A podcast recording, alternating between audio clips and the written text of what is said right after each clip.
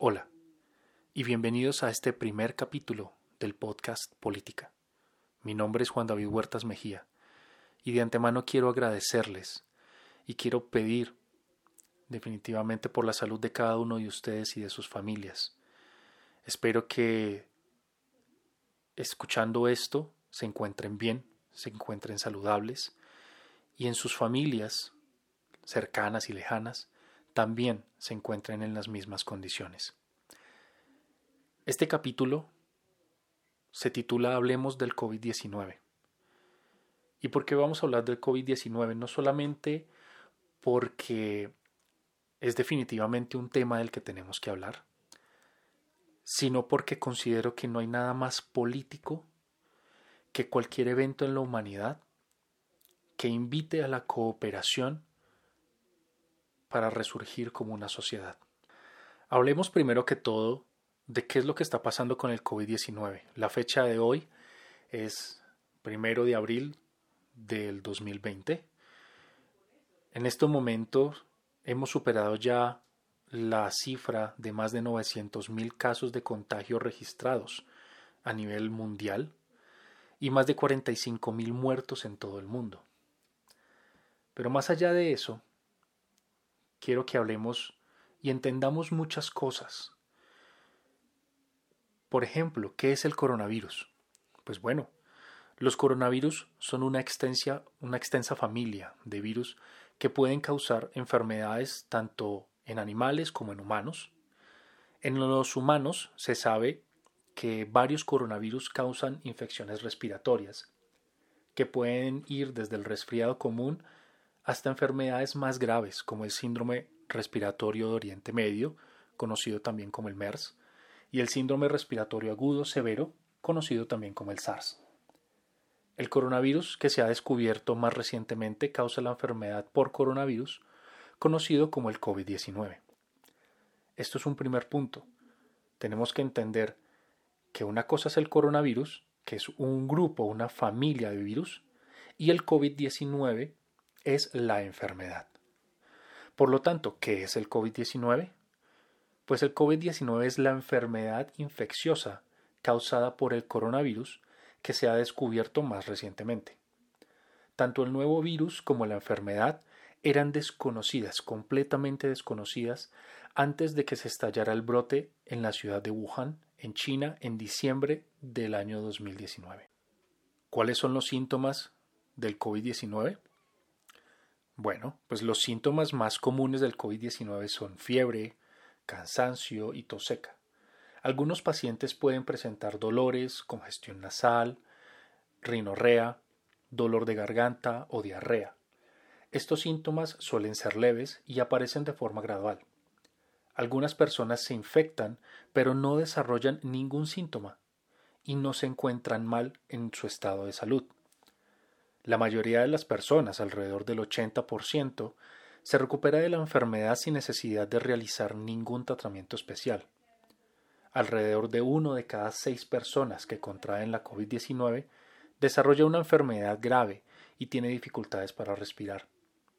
Las personas mayores y las que padecen afecciones médicas subyacentes como hipertensión arterial, problemas, cardio, eh, problemas cardíacos o diabetes, también tienen más probabilidades de, desarrollar una enfermedad grave. En torno al 2% de las personas que han contraído la enfermedad han muerto. Las personas que tengan fiebre, tos y dificultad para respirar deben buscar atención médica de inmediato. ¿Cómo se propaga la COVID-19? Una persona puede contraer la COVID-19 por contacto con otro que esté infectado por el virus. La enfermedad puede propagarse de persona a persona a través de las gotículas o micropartículas procedentes de la nariz o la boca que salen despedidas cuando una persona infectada tose o exhala. Estas goticas caen sobre los objetos y superficies que rodean a las personas, de modo que otras personas pueden contraer la COVID-19 si tocan estos objetos y o superficies y luego se tocan los ojos, la nariz o la boca.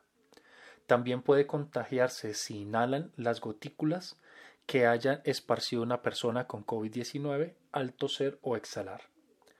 Por eso es importante mantener o mantenerse a más de un metro de distancia por una persona que se encuentra enferma.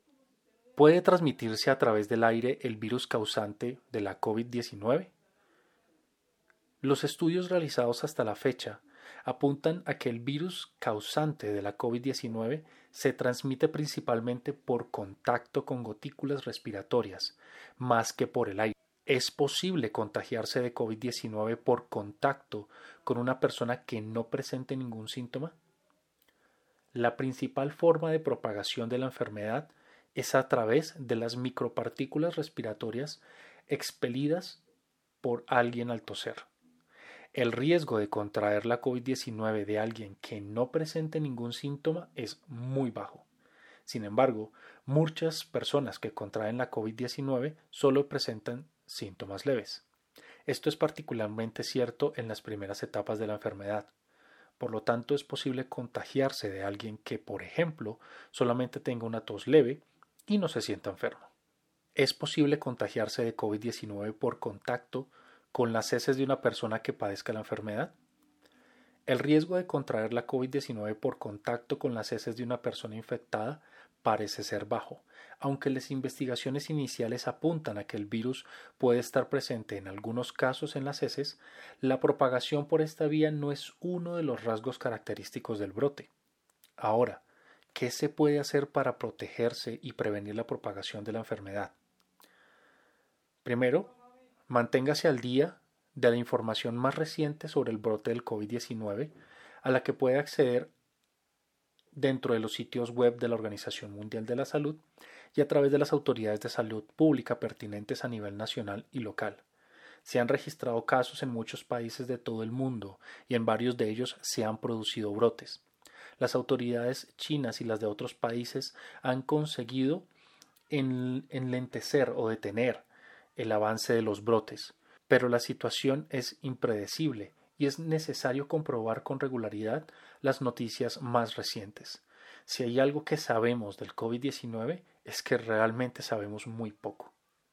Sin embargo, hay varias precauciones que se pueden adoptar para reducir la probabilidad de contraer o de contagiar la COVID-19.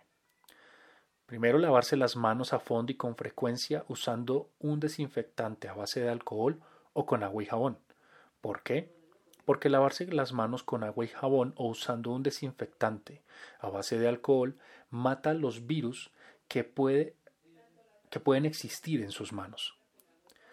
Mantenga una distancia mínima de un metro entre usted y cualquier persona que tosa o estornude. ¿Por qué razón? Cuando alguien tose o estornuda, despide por la nariz o por la boca unas micropartículas de líquido que pueden contener el virus.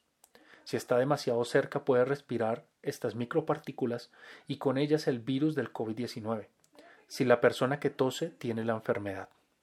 3. Evite tocarse los ojos, la nariz y la boca. Las manos tocan muchas superficies y pueden recoger virus.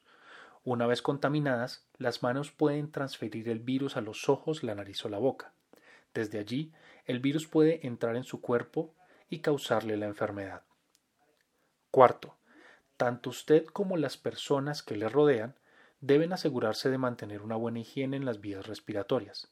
Eso significa cubrirse la boca y la nariz con el codo doblado o con un pañuelo de papel al toser o estornudar. El pañuelo usado debe desecharse de inmediato. Los virus se propagan a través de estas micropartículas. Al mantener una buena higiene respiratoria, está protegiendo a las personas que le rodean de virus como las del resfriado, la gripe y la del COVID-19. Definitivamente este es uno de los actos que más tenemos que profundizar, no solamente durante esta situación de emergencia, sino incluso después de salir de ella. 5. Permanezca en casa si no se encuentra bien. Si tiene fiebre, tos y dificultad para respirar, busque atención médica y llame con antelación siga las instrucciones de las autoridades sanitarias locales. Las autoridades nacionales y locales dispondrán de la información más actualizada sobre la situación en su zona. Llamar con antelación permitirá que su dispensador de atención de salud le dirija rápidamente hacia el centro de salud adecuado. Esto también le protegerá a usted y ayudará a prevenir la propagación de virus y otras infecciones. 6. Manténgase informado sobre las últimas novedades en relación con el COVID-19. Siga los consejos de su dispensador de atención de salud, de las autoridades sanitarias pertinentes a nivel nacional y local o de su empleador sobre la forma de protegerse a sí mismo y a los demás ante el COVID-19. Las autoridades nacionales y locales dispondrán de la información más actualizada acerca de si la COVID-19 se está propagando en su zona. Son los interlocutores más indicados para dar consejos sobre lo que debía hacer la gente de su zona para protegerse.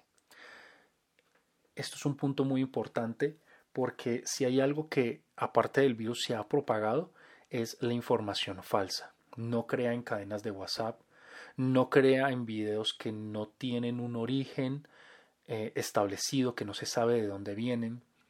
No crea en las redes sociales si definitivamente la información no es verificable. 7.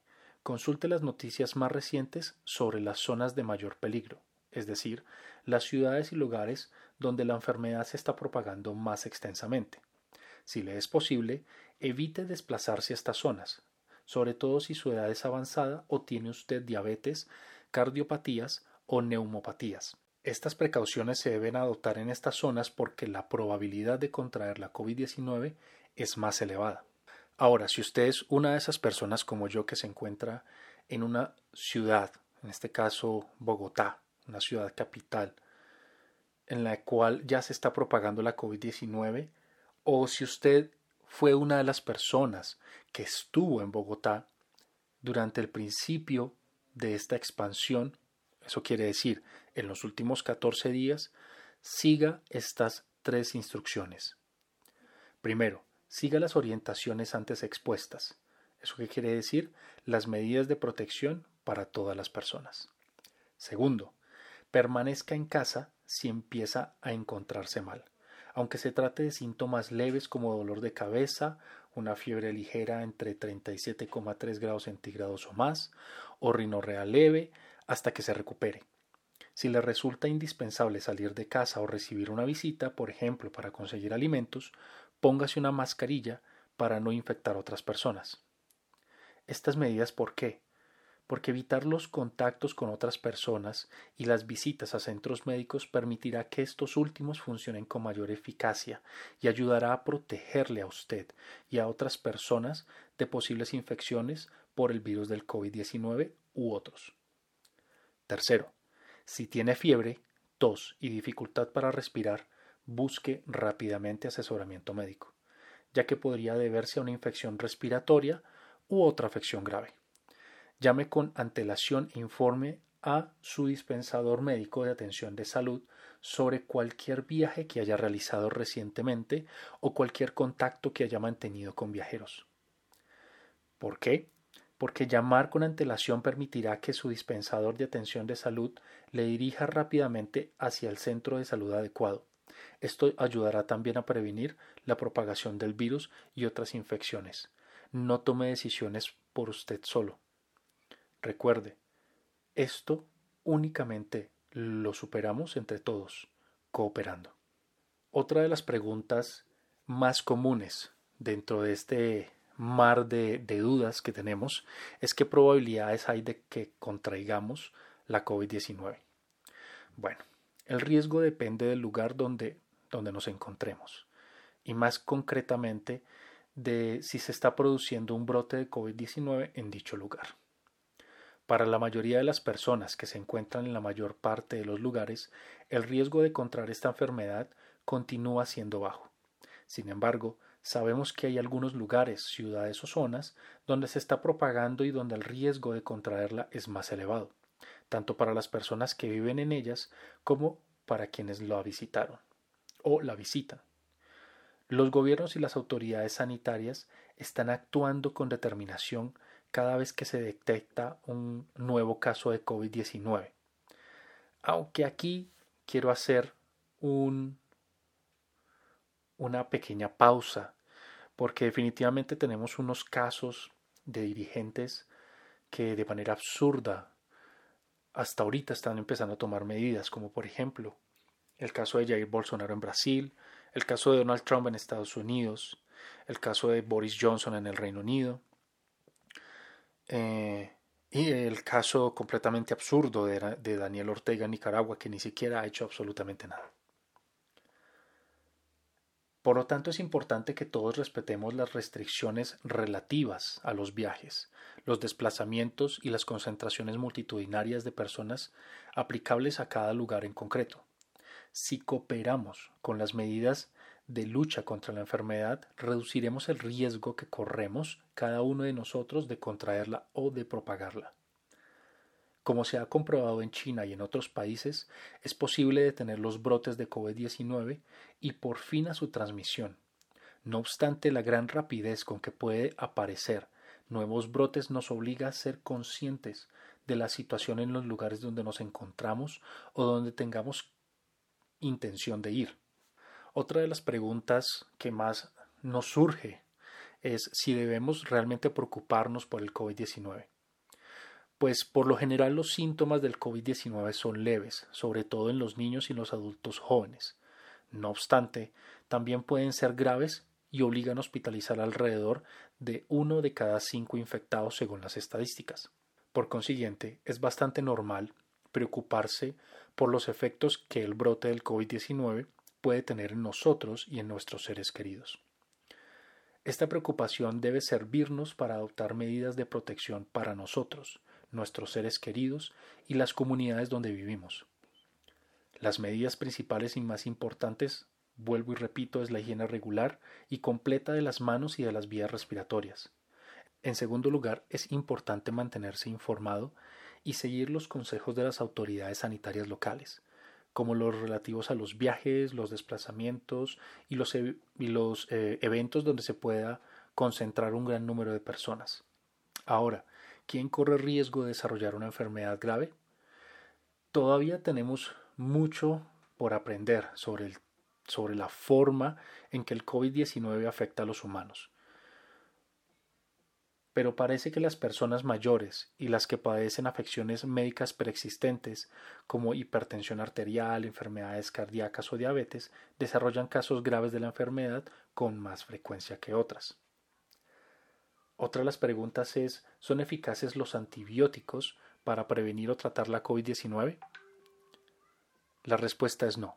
Los antibióticos no son eficaces contra los virus, solo contra las infecciones bacterianas. La COVID-19 está causada por un virus de modo que los antibióticos no sirven frente a ella. No se deben usar antibióticos como medio de prevención o tratamiento de la COVID-19. Solo deben usarse para tratar una infección bacteriana siguiendo las instrucciones de un médico. Por favor, no se automedique. Otra de las preguntas es si existen medicamentos o terapias que permiten prevenir o curar la COVID-19. Pues resulta que aunque algunas remedios occidentales, tradicionales o caseros pueden proporcionar cierto confort y aliviar los síntomas de la COVID-19, no hay pruebas de que los medicamentos actuales puedan prevenir o curar la enfermedad. Innumerable número de laboratorios científicos, la Organización Mundial de la Salud, no recomienda la automedicación en particular con antibióticos para prevenir o curar la COVID-19. Hay varios ensayos clínicos en curso con medicamentos occidentales y tradicionales. Por lo tanto, ¿existe alguna vacuna, medicamento o tratamiento para la COVID-19? La verdad es que todavía no. Hasta la fecha no hay ninguna vacuna ni medicamento antiviral específico para prevenir y tratar la COVID del 2019, perdón, la COVID-19. Sin embargo, los afectados deben recibir atención de salud para aliviar los síntomas. Las personas que presentan casos graves de la enfermedad deben ser hospitalizadas. La mayoría de los pacientes se recuperan con la ayuda de medidas de apoyo. Se están investigando posibles vacunas y distintos tratamientos farmacológicos específicos. Hay ensayos clínicos en curso para ponerlos a prueba. Pero todavía no existe una vacuna de manera oficial. Por lo tanto, vuelvo y repito, las formas más eficaces de protegerse a uno mismo y a los demás frente a la COVID-19 son lavarse las manos con frecuencia, cubrirse la boca con el codo o con un pañuelo de papel al toser y mantener una distancia de al menos un metro con las personas que tosen o estornudan. Ahora, ya que hablamos de que el coronavirus es una familia de viruses, ¿son lo mismo la COVID-19 y el SARS? La respuesta es no. El genoma del virus que causa la COVID-19 y del responsable del síndrome respiratorio agudo severo conocido como SARS son similares, pero no iguales. El SARS es más letal pero mucho menos infeccioso que la COVID-19. Desde el 2003 no se han registrado brotes de SARS en ningún lugar del mundo. Ahora, una de las preguntas más frecuentes, incluso que a nivel personal la tuvimos aquí con mi familia. ¿Debo llevar mascarilla para protegerme? La respuesta es si no presentan los síntomas respiratorios característicos de la COVID-19, sobre todo la tos, o no se cuida de una persona que puede haber contraído esta enfermedad, no es necesario llevar puesta una mascarilla clínica. Recuerde que las mascarillas desechables solo se pueden utilizar una vez y tenga en cuenta también que si no está usted enfermo o no cuida a una persona que lo esté, está malgastando una mascarilla. las existencias de mascarillas en el mundo se están agotando y las diferentes organizaciones a nivel mundial instan a utilizarlas de forma sensata. Por lo tanto, se aconseja hacer uso racional de las mascarillas clínicas para no derrochar innecesariamente ni usar indebidamente unos, utensilios que son valiosos. Las medidas frente a la COVID-19 más eficientes para protegerse a uno mismo y a los demás son las que ya tocamos anteriormente. Sin embargo, si usted es una de esas personas que por alguno de los motivos anteriormente mencionados tiene que utilizar mascarilla, le voy a dar unas recomendaciones para poner, usar y quitarse y desechar una mascarilla clínica.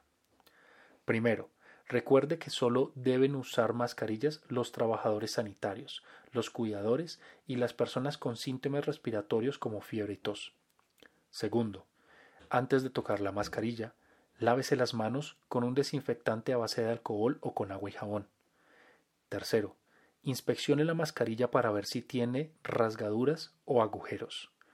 Cuarto, oriente hacia arriba la parte superior, donde se encuentra la tira de metal. Esa tira de metal va sobre su nariz. Quinto, asegúrese de orientar hacia afuera el lado correcto de la mascarilla, o sea, el lado que está más coloreado.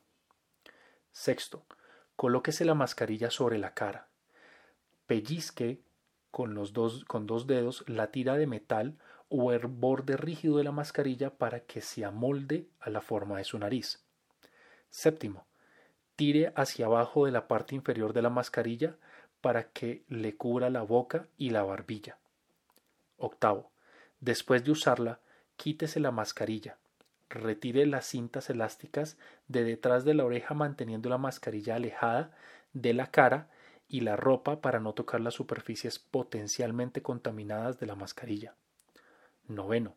Deseche la mascarilla en un contenedor cerrado inmediatamente después de su uso. Décimo. Lávese las manos después de tocar o desechar la mascarilla. Use un desinfectante a base de alcohol o si están visiblemente sucias, láveselas con agua y jabón. Ahora, otra de las preguntas es cuánto dura el periodo de incubación de la COVID-19? Pues resulta que el periodo de incubación es el tiempo que transcurre entre el momento de la infección por el virus y la aparición de los síntomas de la enfermedad. La mayoría de los síntomas respecto al periodo de incubación de la COVID-19 oscilan entre 1 y 14 días y en general se sitúan en torno a 5 días. Estas estimaciones se irán actualizando a medida que se tengan más datos recordemos que lo que más sabemos del COVID-19 es que es muy poca la información que tenemos en estos momentos. Ahora, hay, una, hay uno de los temas que tenemos que tocar y es una de las preguntas que a nivel personal más me duelen porque por la desinformación y la ignorancia, la brutalidad de los seres humanos en muchos casos, em, se están arrojando a las mascotas, a los animales, a las calles por pensar que son transmisores del COVID-19. Pues resulta que los coronavirus son una extensa, son muchos, una extensa familia de viruses que son comunes entre los murciélagos y otros animales. En raras ocasiones las personas se infectan por este virus, que luego puede propagarse a otras personas. Por ejemplo, el SARS iba asociado a, las civetas y el MERS se transmite a través de los dromedarios. Todavía no se ha confirmado el posible origen del animal de la COVID-19. ¿Qué quiere decir? Que ni nuestras mascotas transmiten el COVID-19 y todavía no es concreto todavía el conocimiento de, de dónde viene el COVID-19. Manipule con cuidado la carne, la leche o los órganos de animales crudos para evitar la contaminación de alimentos no cocinados y evite el consumo de productos animales crudos o poco cocinados. Por lo tanto, ¿mi mascota puede contagiar la COVID-19? Aunque ha habido un caso, solamente un caso a nivel mundial de un perro infectado en Hong Kong, hasta la fecha no hay pruebas de que un perro o un gato o cualquier mascota pueda transmitir la COVID-19 la COVID-19 se propaga principalmente a través de las micropartículas producidas por una persona infectada al toser, estornudar o hablar. Para protegerse a sí mismo, lávese las manos a fondo frecuentemente y no se toque la cara. Ahora, una de las preguntas que también es más útiles, o que por lo general se preguntan más, ¿cuánto tiempo sobrevive el virus en una superficie?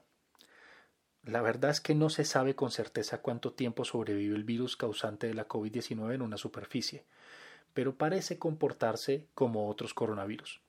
Los estudios realizados, incluida la información preliminar disponible sobre el, sobre el virus del COVID-19, indican que los coronavirus pueden subsistir en una superficie desde unas pocas horas hasta varios días. El tiempo puede variar en función de las condiciones, por ejemplo, el tipo de superficie, la temperatura o la humedad del ambiente.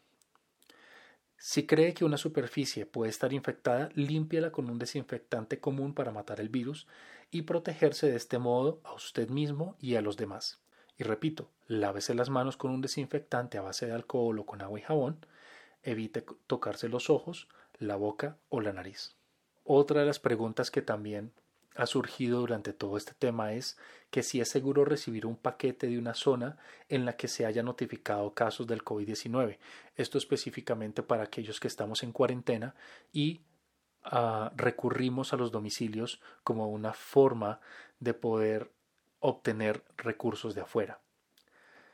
Pues sí, resulta que sí es seguro. La probabilidad de que una persona infectada contamine artículos comerciales es muy baja y el riesgo de contraer el virus causante de la COVID-19 por contacto con un paquete que haya sido manipulado, transportado o expuesto a diferentes condiciones y temperaturas también es muy bajo. Por lo tanto, ¿qué no se debe hacer? Las siguientes son medidas que no son eficaces contra la COVID-19 y pueden resultar perjudiciales. Primero, fumar. Segundo, llevar varias mascarillas. Eso no sirve absolutamente de nada y tomar antibióticos. En cualquier caso, si tiene fiebre, tos y dificultad para respirar, trate de obtener atención médica lo antes posible para reducir el riesgo de desarrollar una infección más grave y asegurarse de informar a su dispensador de atención de salud acerca de sus viajes recientes y sus contactos una vez usted llegó de ese viaje.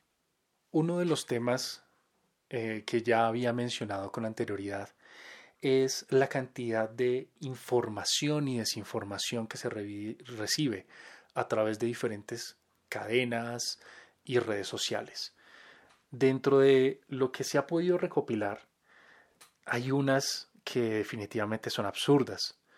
Pero en este capítulo, en este podcast, vamos a hablar sobre los rumores sobre el nuevo coronavirus o conocido como COVID-19. Por ejemplo, una de ellas es si el virus del COVID-19 puede transmitirse en zonas con climas cálidos y húmedos.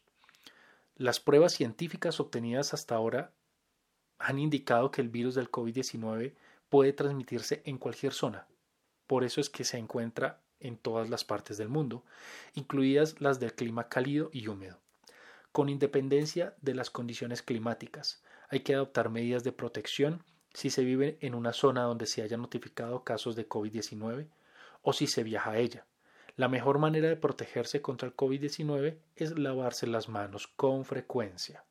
De esta manera se eliminan los virus que puedan estar en las manos y evita la infección que podría producirse al tocar los ojos, la boca y la nariz. Otra es si el frío y la nieve no pueden matar el nuevo coronavirus. La temperatura normal del cuerpo humano se mantiene en torno a unos 36.5 grados y 37 grados centígrados, con independencia de la temperatura exterior o de las condiciones meteorológicas. Por lo tanto, no hay razón para creer que el frío puede matar al nuevo coronavirus o acabar con otras enfermedades. Otra de las creencias es pensar que bañarse con agua caliente previene la infección por el nuevo coronavirus. Pues resulta que bañarse en agua caliente o con agua caliente no proporciona ninguna protección contra el COVID-19. Con independencia de la temperatura del agua de la bañera o de la ducha, la temperatura corporal continuará siendo de 36.5 a 37 grados. De hecho, si el agua está muy caliente, puede uno quemarse. Otra de las creencias es creer que el coronavirus puede transmitirse a través de picadura de mosquitos. El nuevo coronavirus es un virus respiratorio que se propaga principalmente por contacto con una persona infectada a través de las micropartículas respiratorias que se generan cuando esa persona tose o estornuda, por ejemplo, a través de micropartículas de saliva o secreciones de la nariz. Hasta la fecha no hay información ni pruebas que indiquen que el COVID-2019 pueda transmitirse por medio de mosquitos. Otra de las creencias es pensar que el COVID-19 puede matarse usando un secador de manos. No, los secadores de manos no matan el COVID-19. Otra de las creencias es pensar que se puede matar el COVID-19 con una lámpara ultravioleta para desinfección.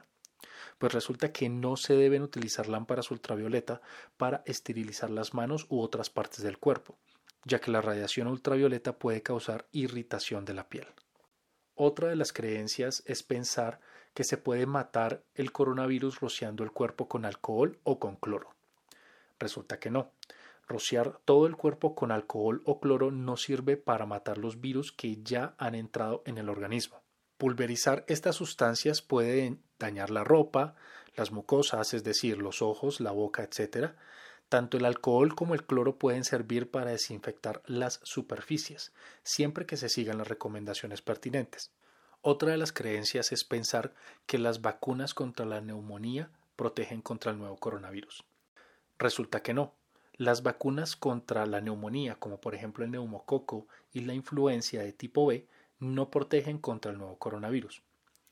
El COVID-19 es tan nuevo y diferente que es necesario desarrollar una vacuna específica en la que ya se está trabajando con el apoyo de todas las organizaciones internacionales. Otra de las creencias es pensar que enjuagarse regularmente la nariz con una solución salina puede prevenir la infección por el nuevo coronavirus.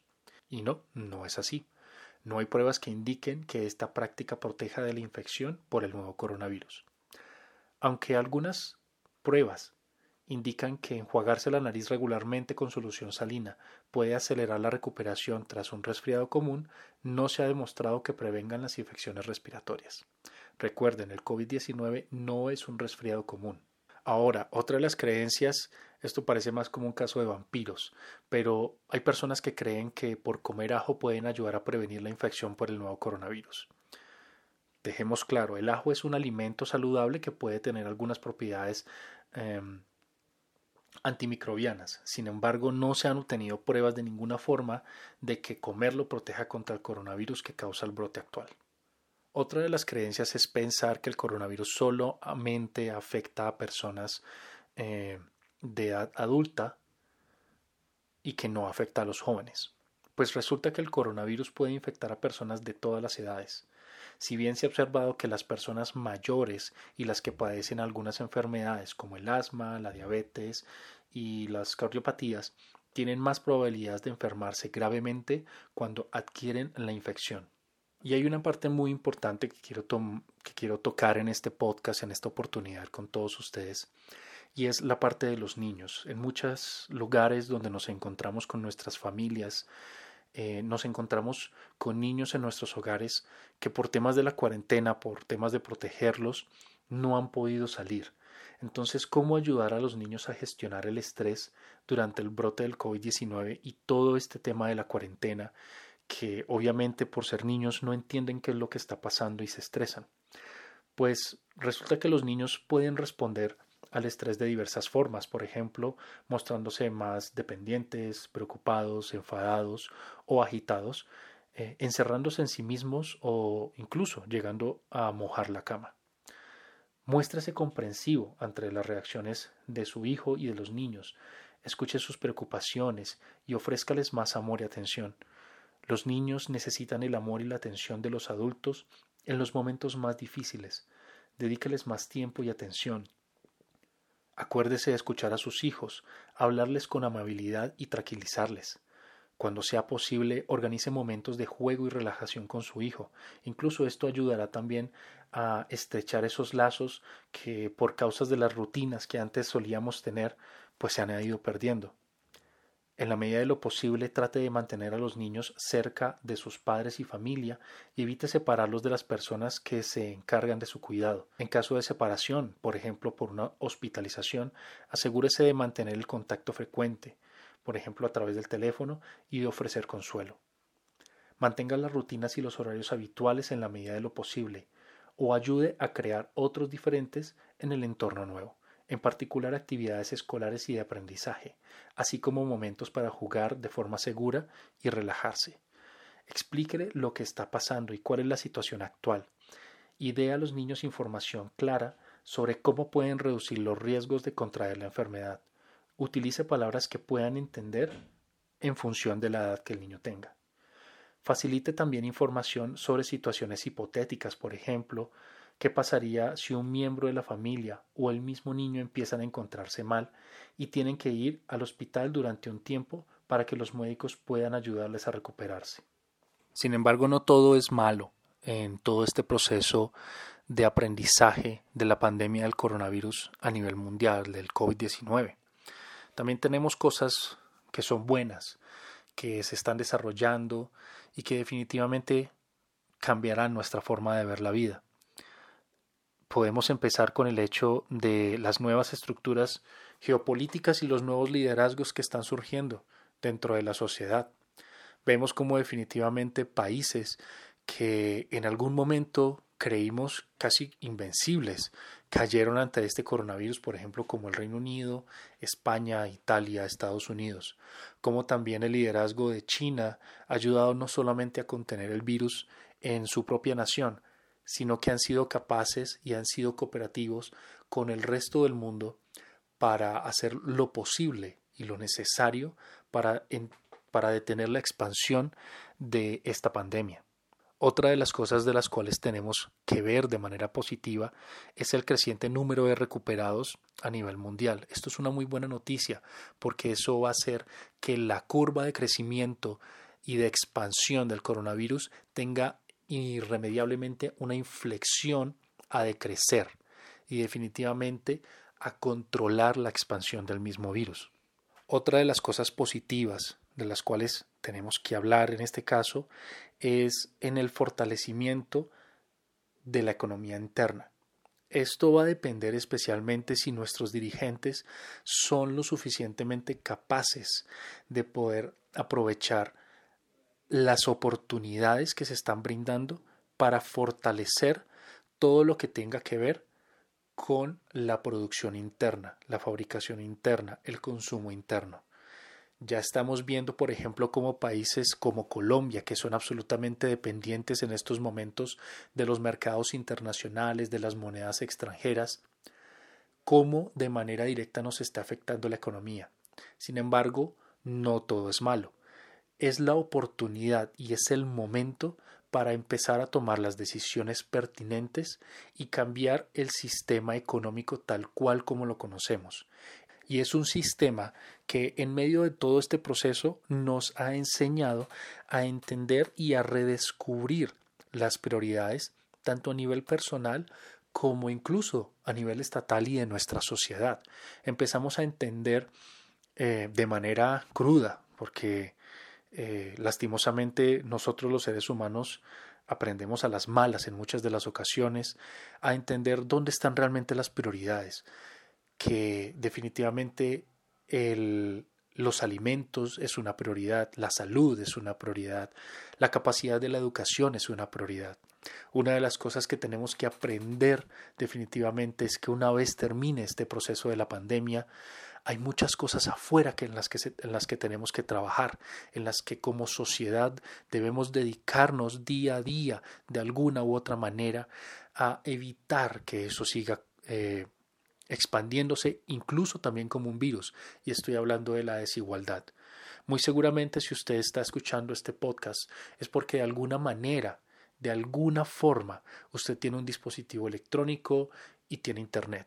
Y muy posiblemente, y estoy hablando de manera general, obviamente bajo el desconocimiento de quien pueda llegar a escuchar este podcast, usted tiene un alimento en su casa y también tiene un techo. Pero si hay algo que también ha mostrado esta pandemia es los niveles de desigualdad tan altos que existen a nivel mundial, incluso en los países que considerábamos países del primer mundo. Y una de las cosas que ha sucedido durante todo este proceso de la pandemia y que a nivel personal me han alegrado mucho es de alguna forma el respiro que le hemos dado al planeta Tierra y especialmente a la naturaleza para que de alguna manera pueda recuperarse. Hemos visto como aquí en Colombia las bahías de las diferentes ciudades que se encuentran cercanas al mar se han recuperado, han vuelto a ser transparentes, han vuelto a ser claras. La misma naturaleza se ha encargado de limpiar los estragos que nosotros como seres humanos hemos causado a la naturaleza. Hemos visto cómo los animales incluso de manera sorprendente se vuelven a acercar a las ciudades, eh, creyendo yo de manera casi irónica eh, que los animales se están preguntando qué es lo que está pasando, por qué la gente no está saliendo. Y los animales entran a, la ciudad, a las ciudades de forma curiosa, tratando de entender qué es lo que está sucediendo con los seres humanos que antes los habían expulsado de sus territorios de manera arbitraria y que de un momento a otro se guardaron. Todos se guardaron y los animales no están entendiendo por qué, pero de alguna u otra manera en muchas partes del mundo están felices y son libres. Otra de las cosas que tenemos que entender es todo el tema de los encierros. Si bien nosotros y en muchas partes del mundo tenemos que vivir estos temas de la cuarentena, y si de alguna forma usted se siente eh, ofuscado, se siente frustrado, eh, se siente inquieto, desesperado, con mal genio, se siente que de alguna forma le han robado su libertad, pues resulta que de esa misma manera se sienten millones de animales que no solamente se encuentran en zoológicos, sino que de alguna u otra manera se encuentran amenazados por las por los constantes embates del ser humano dentro de sus hogares.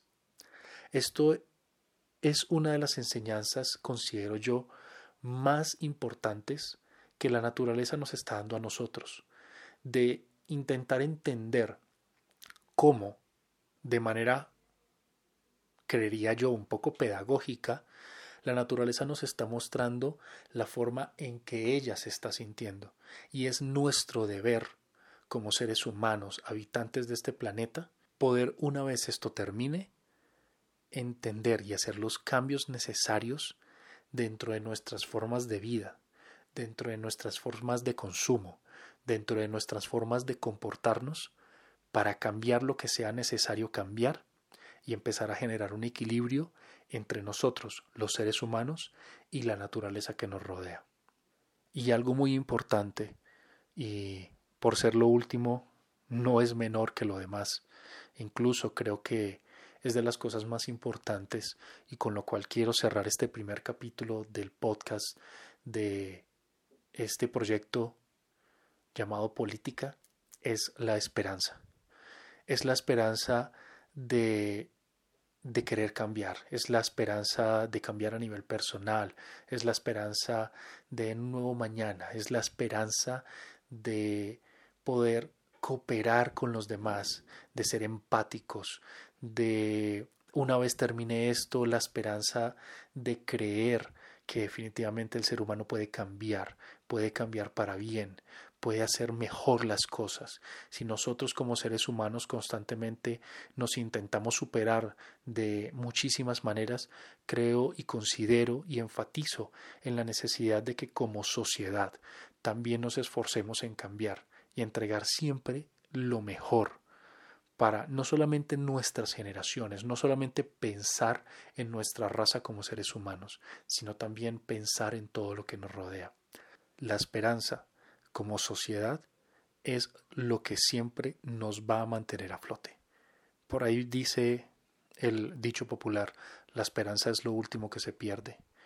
Y yo, de manera personal, tengo esperanza no solamente en que las cosas van a cambiar para bien, no solamente en que usted que está escuchando este podcast, sea donde esté y con quien sea que esté, va a hacer lo necesario para hacer esos cambios en su vida personal, sino que también va a transmitir el conocimiento para que esos cambios sean reales.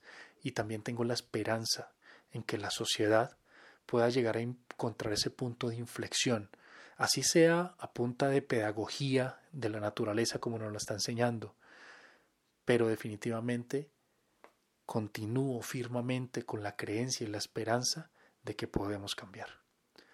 Muchas gracias por escuchar esta información, muchas gracias por creer en este proyecto, en este podcast, muchas gracias por escuchar este primer capítulo de muchos de los que van a venir, de muchísimos temas que vamos a tocar.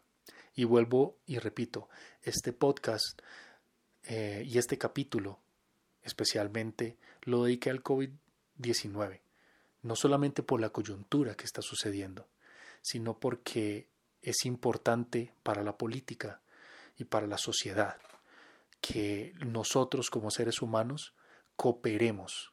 No hay nada más político ni nada más social que enfrentar como una sola raza algo que nos afecta a todos y entender y aprender como una misma raza las lecciones de todo lo que está sucediendo. Muchas gracias.